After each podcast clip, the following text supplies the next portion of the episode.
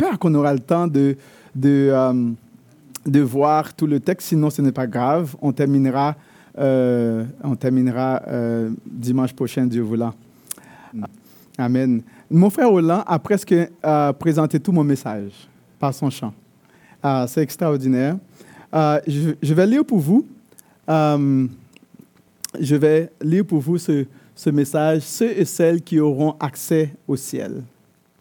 Les enfants, est-ce qu'il y a des personnes qui aimeraient ça aller au ciel ici? Oui? Est-ce que les enfants, vous aimeriez, ça, aller au ciel? Oui? Moi, j'aimerais ça aller au ciel. Est-ce qu'il y en a qui aimeraient ça aller au ciel? Oui?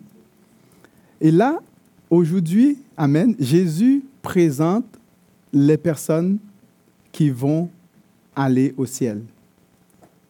Les personnes qui auront accès à son royaume. Et c'est ce que Jésus va présenter à la fin de ce beau, euh, ce beau message, euh, le sermon sur la montagne. C'est vraiment extraordinaire. Euh, une des choses que nous aimerions, ben, j'aimerais ça tirer votre attention vraiment sur le but du message. Souvent, le message peut paraître très difficile, mais voici comment vous devez recevoir le message de Dieu. Euh, je vais vous illustrer un petit quelque chose. Euh, euh, est-ce que c'est hier? Non, hier, c'était samedi. Vendredi. Vendredi, je devais aller amener ma voiture pour une réparation. Et puis, arrivé au, ben, en courant, parce que je ne voulais pas arriver en retard, j'ai bu euh, un verre de lait et puis, sans me regarder dans le miroir, je suis parti. D'accord? Je suis parti dans le miroir et puis là, je suis allé et puis, euh, bon, voilà. Euh, et là, bon, j'ai parlé avec le monsieur, le monsieur me regarde, le monsieur n'a rien dit. D'accord? Le monsieur n'a rien dit et puis moi, je suis correct. Après ça, j'ai vu d'autres personnes avec un beau sourire. D'accord? Avec un beau sourire. Et puis j'ai vu encore d'autres personnes avec un beau sourire, mais personne ne m'a rien dit. Et puis là, curieusement, quand je suis arrivé à la maison quelques heures plus tard, et là, je suis arrivé en avant du miroir, je me suis dit, oh non Et puis là, j'ai commencé à laver mon visage parce qu'il y avait plein de taches de lait ici. Euh, avec je me suis dit, waouh, dis donc.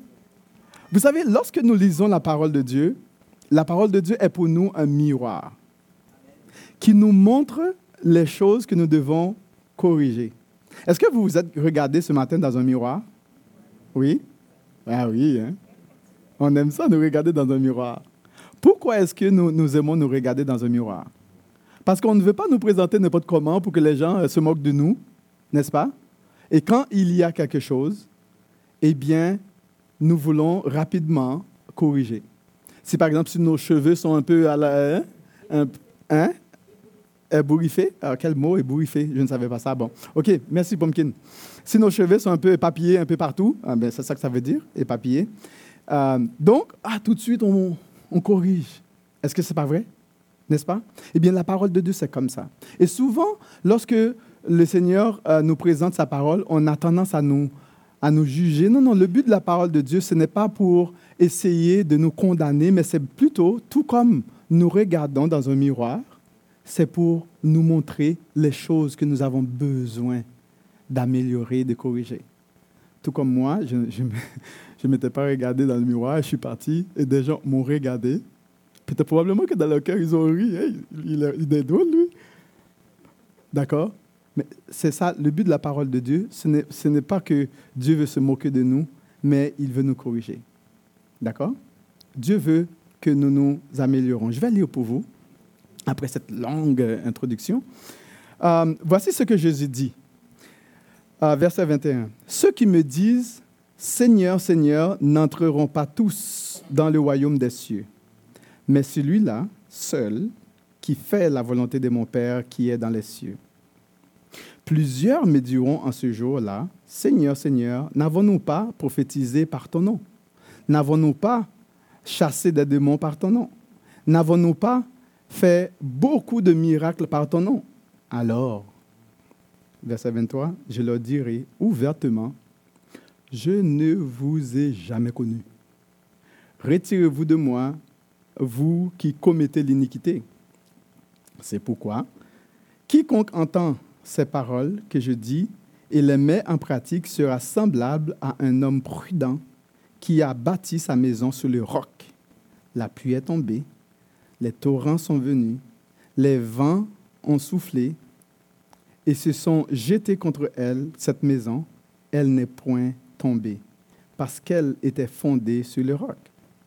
Mais quiconque entend ces paroles que je dis et ne les met pas en pratique sera semblable à un homme insensé qui a bâti sa maison sur le sable. La pluie est tombée, les torrents sont venus, les vents ont soufflé et ont, battu cette maison. Elle est tombée et sa ruine a été grande. Après que Jésus eut achevé ses discours, la foule fut frappée de sa doctrine, car il enseignait comme ayant autorité et non pas comme les scribes. Prions, Seigneur de Père, nous, nous sommes devant toi, devant ce miroir qui nous reflète euh, ce que tu attends de nous, parce que tu nous aimes et tu ne veux qu'aucun périsse. Tu veux que tous parviennent au salut, à la connaissance de ton nom, au pardon des péchés, et tu veux que tous soient réconciliés avec toi pour avoir accès à ton royaume. Nous prions, Seigneur de Père, dans le nom puissant de Jésus, de nous parler ce matin. Amen. Amen. Donc, tout le monde veut aller au ciel, n'est-ce pas? Est-ce que vous êtes d'accord avec moi? Les enfants veulent aller au ciel, les adultes veulent aller au ciel, et souvent même des personnes qui ne croient pas en Jésus euh, veulent aller au ciel. Et là, Jésus nous dit, la première chose que nous voyons que Jésus nous dit ici, il dit que seulement ceux qui font la volonté du Père posséderont le royaume de Dieu. Seulement ceux et celles qui font la volonté de son Père euh, posséderont le pays. C'est-à-dire qu'ils entrent, pas le pays, mais le royaume, le ciel, qui entreront au ciel.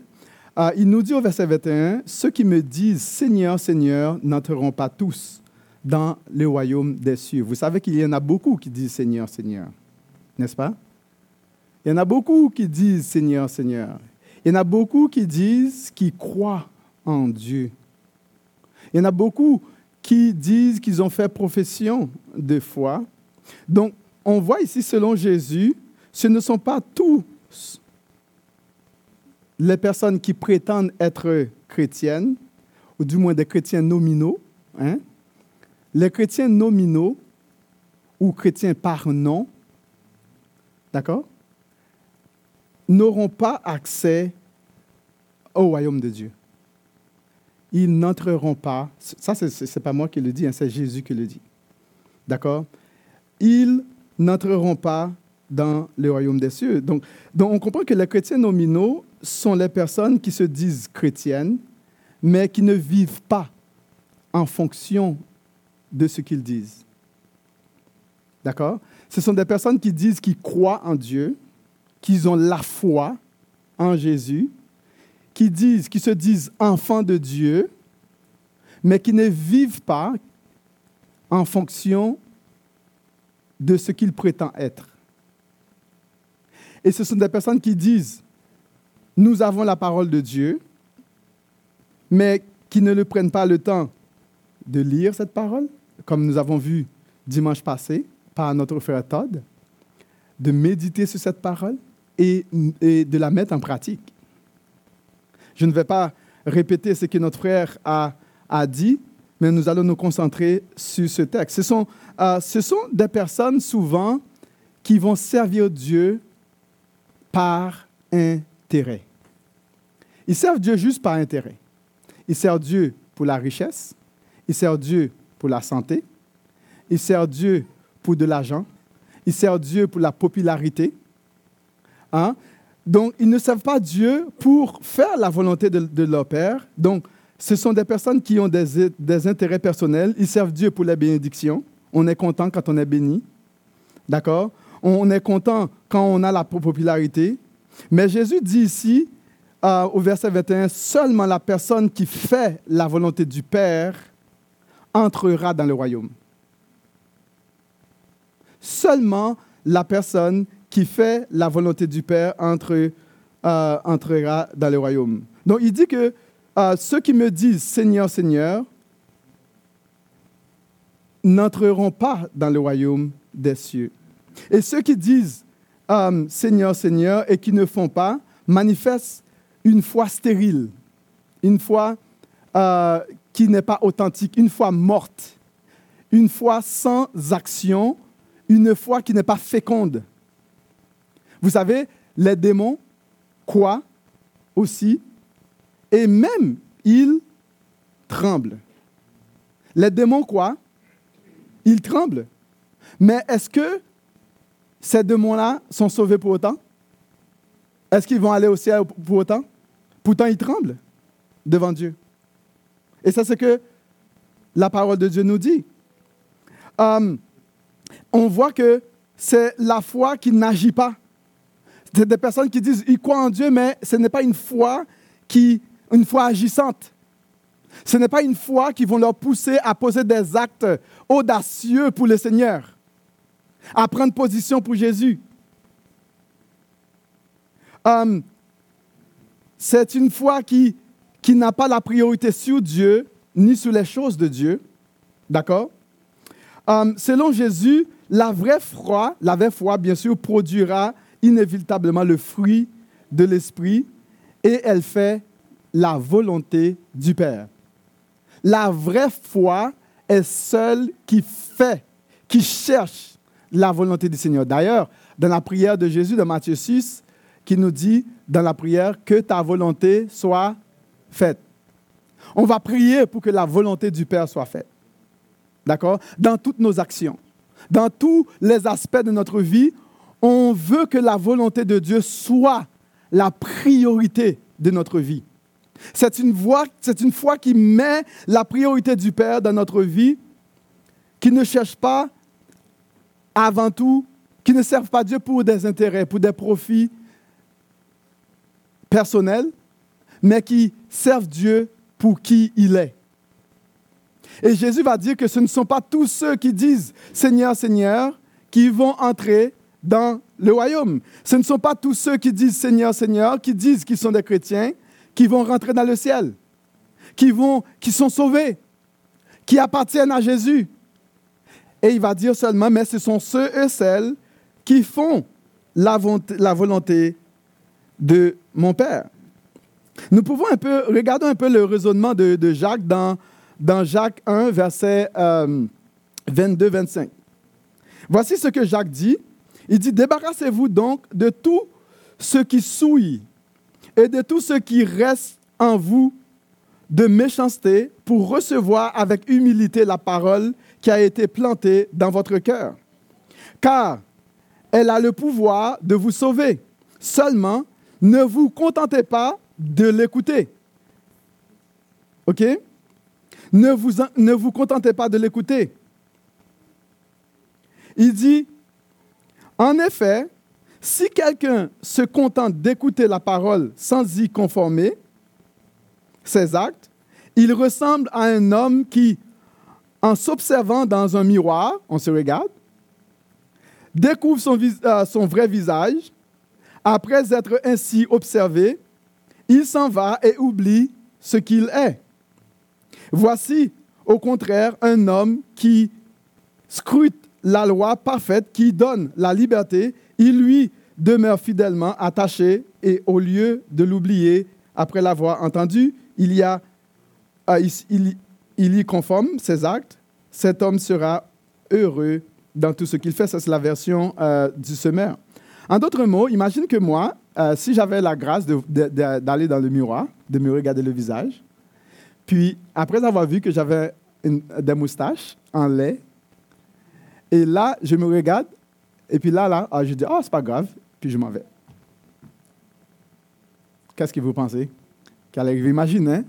on voit que notre visage ou bien on voit que nos, nos cheveux sont éparpillés, on va sortir. Imagine qu'on va au mariage, dans un mariage, puis on voit que nos cheveux sont un peu comme hein, dessus-dessous, puis on, se regarde dans le miroir, puis on, se dit, oh, c'est beau, puis on va comme ça dans le mariage. Puis on est bien habillé. Qu'est-ce que vous pensez que les gens vont? Ils vous regardent et disent, oh boy, c'est quoi qui arrive? Les gens vont penser qu'on n'est pas correct dans notre tête. C'est ça que les gens penseraient, n'est-ce pas? Est-ce que vous êtes d'accord avec moi? Mais c'est un peu ce que Jacques nous dit ici. Donc c'est ça un peu son, son raisonnement, euh, son raisonnement c'est qu'il ne faut pas juste se borner à juste écouter. Il ne faut pas se borner à juste lire la parole de Dieu pour apaiser notre conscience. D'accord? Ou du moins pour être fier qu'on connaît la parole de Dieu, on est rempli de connaissances, on est rempli d'intelligence. Mais qu'est-ce, que, qu'est-ce qui importe pour Dieu? C'est la mise en application de sa parole. Ça ne sert à rien pour moi de lire 50 chapitres si je ne peux pas mettre un verset en application. Bon, je veux dire, c'est bon de lire, c'est pas ça qu'on est en train de dire, de ne pas lire la parole de Dieu. Il faut la mettre en application. Il ne faut pas comme, il dit euh, seulement, ne vous contentez pas de l'écouter seulement. Mais c'est le fait de mettre cette parole en application. Dans Jacques 2, verset 26, il nous dit, euh, comme le corps sans l'esprit est mort, la foi sans les actes est morte.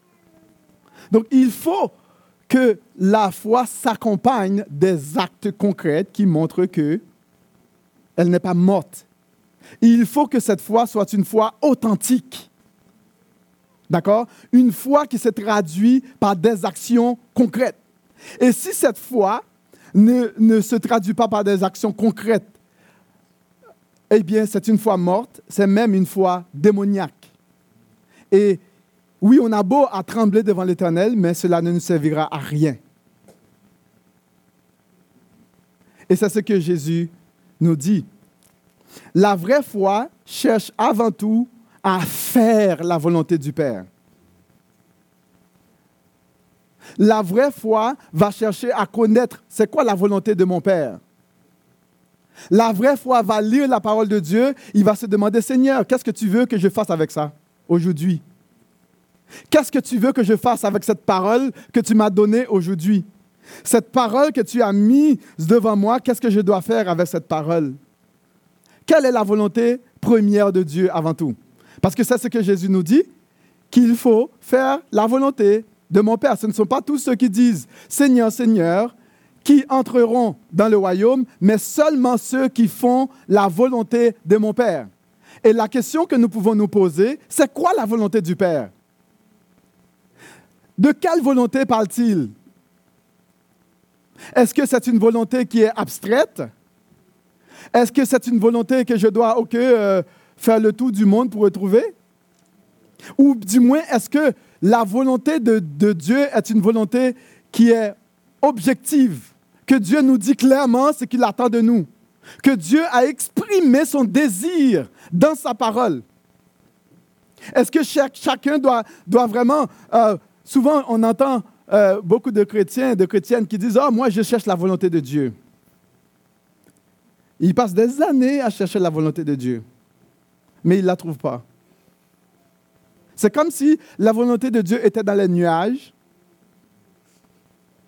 puis il faut juste essayer de déterminer la volonté de Dieu. Quelle est la volonté de Dieu? Regarde dans Ézéchiel 18, verset 32 pour voir qu'est-ce que Dieu dit. Euh, ce que Dieu dit aux enfants d'Israël qui, qui étaient euh, vraiment, euh, vraiment désobéissants, c'était une époque où, où le peuple Israël avait abandonné Dieu, c'était l'apostasie et Dieu devait les, les, envoyer en déportation par le roi Nebuchadnezzar. Et Dieu va, à travers le prophète Ézéchiel, il va leur dire clairement ce qu'il veut d'eux. Euh, voici ce que Dieu dit, Ézéchiel 18, verset 32, car je ne désire pas la mort de celui qui meurt, dit le Seigneur. L'Éternel, euh, euh, le Seigneur l'Éternel, il dit, convertissez-vous donc et vivez. Donc ce que Dieu veut, avant tout, c'est notre repentance. Qu'on reconnaît qu'on est des êtres, des êtres pécheurs, des êtres indignes, des êtres qui ont besoin d'un sauveur, des êtres qui marchent euh, dans la rébellion contre Dieu. Et Dieu veut qu'on qu'on fasse demi-tour, un 180, et qu'on revienne à lui et qu'on vive. Dieu ne prend pas plaisir à ce que le méchant périsse. Dieu ne prend pas plaisir à ce que l'homme souffre. Et c'est ce qu'il, d'ailleurs, le, peuple Israël souffrait. D'accord? Et Dieu leur dit, moi je ne prends pas plaisir à ce que tu souffres. Je veux que tu vives. Je veux que tu sois heureux. Je veux que tu sois bien. Je veux que tu sois pleinement épanoui. D'accord? Ézéchiel 33, verset 11, il dit, dis-leur, je suis vivant, dit l'Éternel, le, euh, le Seigneur l'Éternel, ce que je désire, ce n'est pas que le méchant meure. Il le répète encore. C'est qu'il change de conduite et qu'il vive. Il dit, revenez, revenez de votre mauvaise voie. Et pourquoi mourriez-vous, maison d'Israël? Pourquoi? Pourquoi dois-tu souffrir? Pourquoi dois-tu mourir? Et c'est ce que Dieu leur dit. Mais pourquoi? C'est ce que Dieu leur dit. Dans Ecclésias 8, nous lisons cependant, quoi que le pécheur fasse, cent fois le mal, d'accord, quoi que le pécheur fasse cent fois le mal, et qu'il y persévère longtemps, je sais aussi que le, bonheur est pour ceux qui craignent Dieu parce qu'ils ont de la crainte devant lui. Waouh! N'est-ce pas clair ce que Dieu, la volonté de Dieu ici? Qu'est-ce que Dieu veut? Qu'est-ce que Dieu désire? Euh, la première volonté de Dieu, c'est que Dieu veut que nous puissions nous repentir. Dieu veut que nous marchions dans ses voies, que nous, nous, nous, nous, fassions 180 degrés pour revenir à lui. Euh, nous lisons dans Matthieu 3, euh, verset 2, et Jean-Baptiste lui-même, d'ailleurs, qui précédait Jésus, il dit, c'était quoi le message de Jean-Baptiste? Il dit, repentez-vous car le royaume des cieux est proche. Et lorsque Jésus a commencé son ministère, à prêcher, qu'est-ce qu'il dit? Repentez-vous, car le royaume des cieux est proche. C'était ça qui leur intéressait. C'était la première chose, c'était quoi? C'est parce que Dieu ne veut pas que personne meure. Dieu ne veut pas que personne périsse. C'est quoi la volonté de Dieu? Dieu veut que tous les hommes soient sauvés. Et ce que Dieu veut, c'est notre sanctification, la pureté de notre cœur. Et la parole de Dieu est claire là-dessus. La parole de Dieu est claire. Dans Marc 1, 15, il dit, le temps est accompli et le royaume de Dieu est proche. Repentez-vous et croyez à la bonne nouvelle. Et ce que Dieu veut, c'est que nous croyions à la bonne nouvelle. Non seulement que nous croyons, c'est-à-dire que nous, nous la prenions pour nous, nous l'appliquions dans notre vie de tous les jours. Et, que pour que nous, nous puissions vivre par elle. Euh, le verbe repentir euh, en grec, c'est euh, métanoéo. Euh, c'est le verbe qui, qui c'est le verbe qui traduit l'idée de métamorphose. Comme euh, vous avez déjà vu un papillon, un chenille, pardon, une chenille. Qu'est-ce qui arrive à la chenille? Elle se transforme. La chenille, qu'est-ce qui arrivait? Elle mangeait la poussière. D'accord? Elle rampait. Mais c'est quoi le fait, que fait un papillon? Ça, ça vole. Ça va de fleur en fleur. D'accord? On a cette métamorphose. C'est ça, l'idée du verbe en grec. Métanoïo. Et c'est ce que Dieu désire, notre métamorphose, notre transformation de cœur, de conduite, de comportement. Premièrement, Dieu veut que nous soyons transformés. Dieu veut que nous soyons façonnés. Ah, d'accord? Dieu ne veut pas, il ne prend pas plaisir que nous vivions dans la pauvreté spirituelle, dans la mort, dans la séparation avec lui. D'accord? Et c'est ce que Dieu veut. C'est la volonté première de Dieu que nous soyons sauvés. C'est un changement radical. C'est ce que Dieu veut pour que nous puissions avoir accès dans le royaume de Dieu. Pour les enfants, qu'est-ce qu'on peut comprendre les enfants? Imagine un enfant qui tape les autres. D'accord? Il frappe un, bâton sur la tête de l'autre.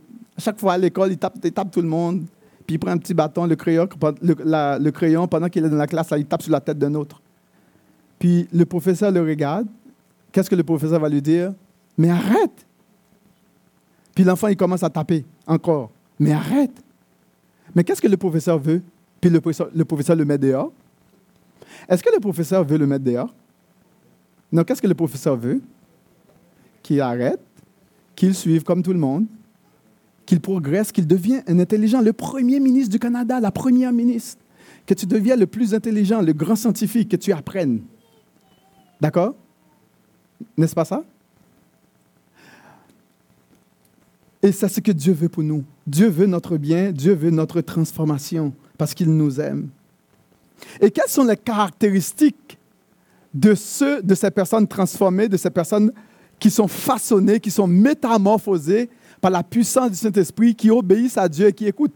Quelles sont les caractéristiques de ces personnes-là? Eh bien, au début euh, du sermon sur la montagne, dans Matthieu 5, verset, verset 3 à, à 13, nous voyons que Jésus nous donne les caractéristiques de ceux, ceux et celles qui vont rentrer dans son royaume. D'accord? Il va donner les, caractéristiques. Il va dire, dire heureux les pauvres en esprit. Um, ben, les, pauvres en esprit sont ceux qui ne sont pas orgueilleux, ceux qui se font petits, ceux qui réalisent qu'ils ont besoin d'être remplis, qui sont vides.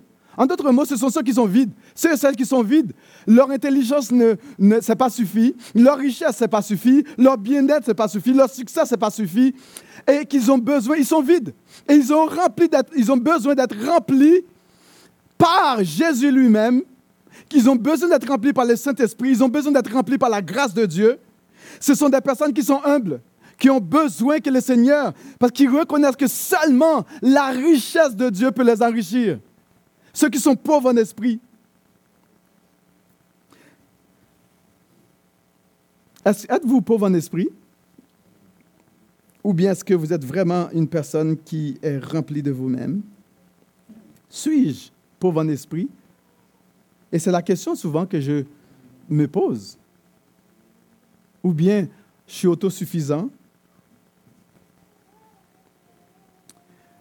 Il dit, heureux les pauvres en esprit. Ce sont ceux qui sont faibles, qui sont vides, qui ont besoin d'être remplis par la puissance du Saint-Esprit. Les affligés. Qui veut être, qui veut être affligé? Ah, il n'y a personne qui veut être affligé.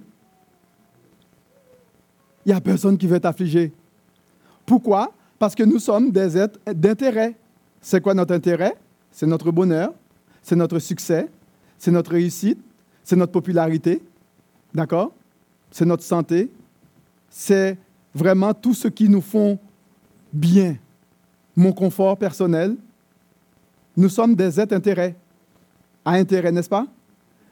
Mais Jésus nous dit ici, mais heureux les affligés. Mais ceux qui souffrent, qui veut, c'est la volonté de Dieu que nous souffrons pour Jésus. D'accord? C'est la volonté de Dieu que nous souffrons pour Jésus. Ceux qui supportent la souffrance pour la cause du Christ, pour la cause du Père. Les débonnaires. Et qui veut être doux ici? Mais il n'y a personne qui veut être doux. Parce qu'on ne veut, pas, on, veut pas se faire marcher sur la tête. N'est-ce pas? Qui veut se faire marcher sur la tête? Pas grand monde, hein? Mais Jésus nous dit heureux les débonnaires. Ce sont ceux qui ont doux, ce sont ceux qui sont des artisans de paix. Ils ne sont pas violents physiquement, psychologiquement, verbalement ou émotionnellement, qui ne vont pas dire des, paroles qui vont euh, accabler les autres. Ce sont des personnes douces. Et Jésus nous dit, voici les, les caractères euh, de ces personnes-là. Et aussi, ce sont des personnes qui ont faim et soif de la justice, c'est-à-dire de la justice de Jésus. Ils savent qu'en eux-mêmes, ils n'ont pas de justice. D'accord? Euh, ils, ils, veulent, c'est seulement la justice de Dieu qui peut les satisfaire. Non leur propre justice basée sur leur propre capacité, sur leur propre force, sur leur propre mérite, mais seulement la justice de Jésus. Verset 7. Les miséricordieux tout comme Dieu le Père, il désire le plus grand bien de l'autre. Il cherche le bien de l'autre. Ils ne sont pas seulement des êtres d'intérêt personnel sur leurs propres affaires, mais ils veulent à tout prix le bien des autres. Ils veulent que l'autre s'épanouisse aussi. Ils veulent élever l'autre au lieu de l'abaisser. Ils cherchent leur désir, leur bien. Et c'est, et c'est ça l'idée, comme heureux les miséricordieux, tout comme Dieu est miséricordieux, tout comme Dieu est compatissant, tout comme Dieu est lent à la colère et riche en bonté, eh bien, ces personnes-là veulent imiter leur Père qui est dans les cieux. Ils ont le cœur pur. Heureux ceux qui ont le cœur pur, qui ne vont pas accepter des souillures, des saletés et des malpropretés dans leur cœur. Parce que, savez-vous que l'ennemi, tout ce qu'elle veut, tout ce qu'il veut, pardon, il veut vraiment nous utiliser comme si nous étions des poubelles, pour nous mettre les déchets en nous. Nous ne sommes pas des poubelles. Nous sommes des enfants de Dieu pour qui Jésus est mort à la croix.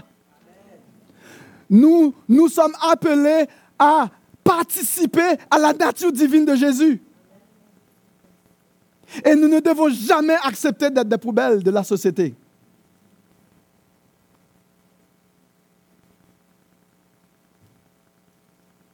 Nous ne sommes pas des poubelles pour accepter de n'importe quoi dans nos cœurs. Heureux ceux qui ont le cœur pur. Heureux ceux qui ont le cœur pur. Et ce ne sont pas des personnes qui ont deux personnalités. Quand on les voit, c'est une personnalité, mais quand ils sont dans leur coin, c'est une autre personnalité. Ils ne partagent pas deux personnalités. Ce sont des personnes qui sont vraies, qui sont authentiques, qui veulent le bien de l'autre. Ils procurent, heureux ceux qui procurent la paix, ce sont des artisans de paix, comme nous avons dit tout à l'heure. Heureux ceux aussi qui sont persécutés à cause de Jésus, qui sont prêts à souffrir pour Jésus. Ceux qui sont outragés, persécutés sont faussement victimes de toutes sortes de mal à cause de qui? De Jésus. Et là, ce sont là, ces personnes-là, qui vont entrer en possession du royaume. Et le royaume des cieux est pour eux parce qu'ils ne cherchent pas leurs propres intérêts, mais ils cherchent au contraire l'intérêt du royaume des cieux. Et là, Jésus va dire une, deuxième chose. La deuxième chose que Jésus va dire, c'est que faire des activités pour Dieu, sans la foi, sans l'amour et sans l'espérance, ne nous garantit pas le ciel. On a beau faire 50 millions d'activités pour Dieu, courir ici, cela, oh, je vais faire ça pour Dieu, oh, je, je viens à l'église pour Dieu. Mais si ces œuvres, ces activités ne sont pas animées d'un amour profond, d'une foi authentique et d'une espérance de la vie éternelle en Jésus, du retour prochain de Jésus, eh bien, ça vaut un gros zéro. Ça vaut un gros zéro. Et voici ce que Jésus dit. À plusieurs me diront ce jour, en ce jour-là, Seigneur, Seigneur, n'avons-nous pas prophétisé en ton nom? Comme tout comme moi qui parle. Hein, je peux faire les meilleurs messages du monde. D'accord?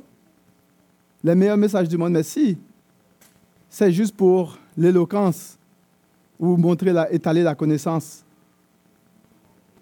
Sans la réalité de Jésus, ben, ça vaut un gros zéro. Et Dieu peut même utiliser ce message pour toucher le cœur de quelqu'un.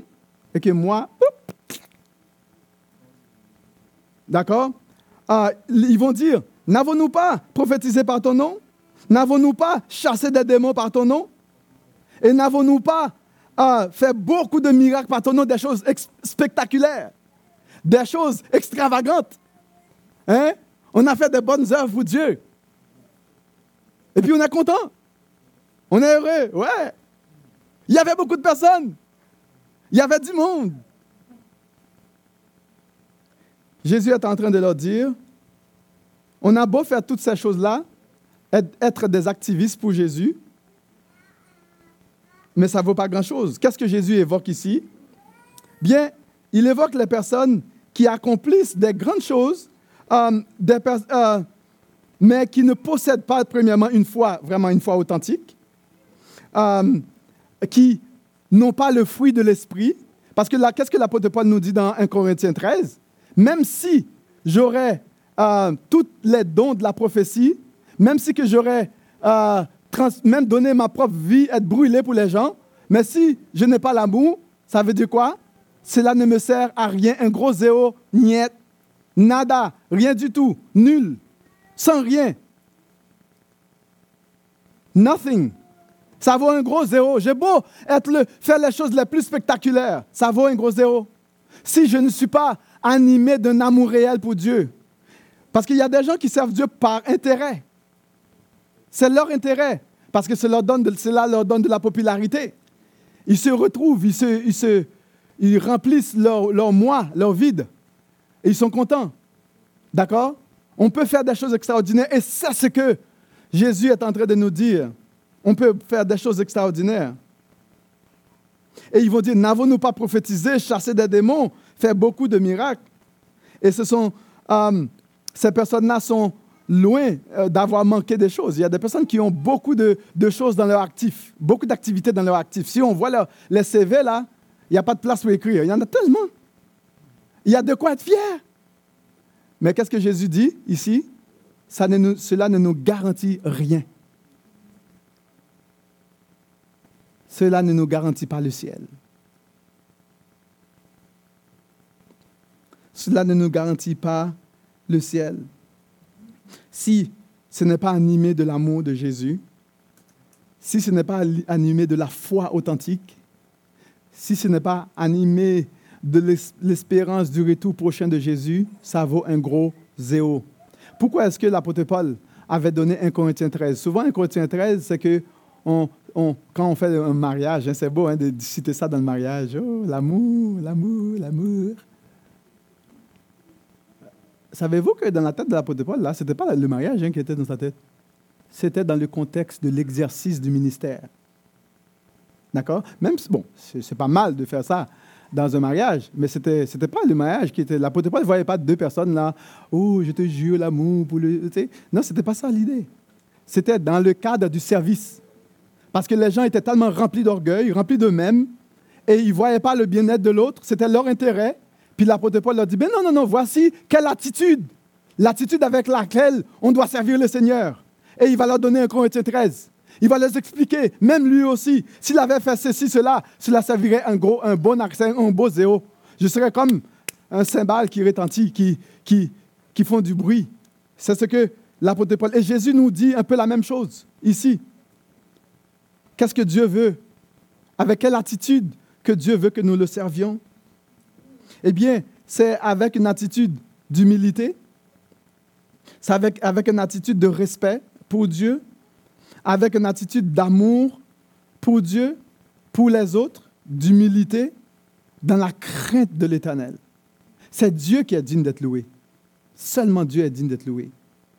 Eh bien, ce sont ces personnes-là, bien sûr, qui, euh, ce sont ceux-là qui, euh, qui entreront dans le royaume des cieux. Et ce sont ceux-là que Jésus reconnaisse. Euh, ce sont ceux-là qui auront accès euh, à ce que Dieu prépare. Et en d'autres mots, c'est qu'au verset 23, tout est une question de relation avec Dieu et avec ses enfants. Il dit, ceux qui me disent Seigneur, Seigneur n'entreront pas dans le royaume euh, des cieux, mais ceux-là seuls qui font la volonté de mon Père qui est dans les cieux. Et plusieurs me diront en ce jour-là, Seigneur, Seigneur, n'avons-nous pas prophétisé par ton nom? N'avons-nous pas chassé des démons par ton nom? N'avons-nous pas euh, fait beaucoup de miracles par ton nom?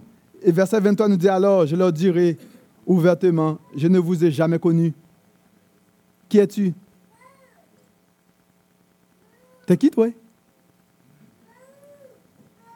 C'est bien beau, tu as bien fait toutes ces affaires-là, mais je ne te connais pas. Retire de moi vous qui commettez l'iniquité. Ça veut dire que l'iniquité, c'est l'idée que c'est une, une, rébellion. Vivre dans le péché contre Dieu, vivre en rébellion contre Dieu, rébellion contre quoi? Contre sa parole, contre l'ordre établi par Dieu. Et nous voulons faire nos propres affaires, puis nous avons créé tout notre système pour obéir à nos propres sentiments, au lieu d'obéir à la parole de Dieu. Nous avons nos propres plans au lieu d'obéir au plan de Dieu. Nous avons notre système, nos traditions au lieu de travailler ce que Dieu nous demande. Mais Dieu va dire, mais je ne te connais pas, moi. Tu as bien rempli ton système, tu as fait ton affaire. Mais moi, je n'ai pas de relation avec toi, je ne te connais pas. Tu as beau faire toute ton histoire de miracles, de chasser des démons, des prodiges, mais tu t'es satisfait toi-même. Tu as cherché ta popularité pour toi-même. De toute façon, entre toi et moi, est-ce que ce n'était pas, pour ton intérêt que tu as fait toutes ces choses? Et c'est ce que Dieu va dire. Je t'ai jamais connu. Et il va leur dire, retirez-vous de, de moi, je ne te connais pas. Est-ce que c'est ce que nous voulons? Non. Oh non, nous ne voulons pas ça. Mais Jésus nous dit, faisons attention. C'est quoi qui nous motive à servir Dieu?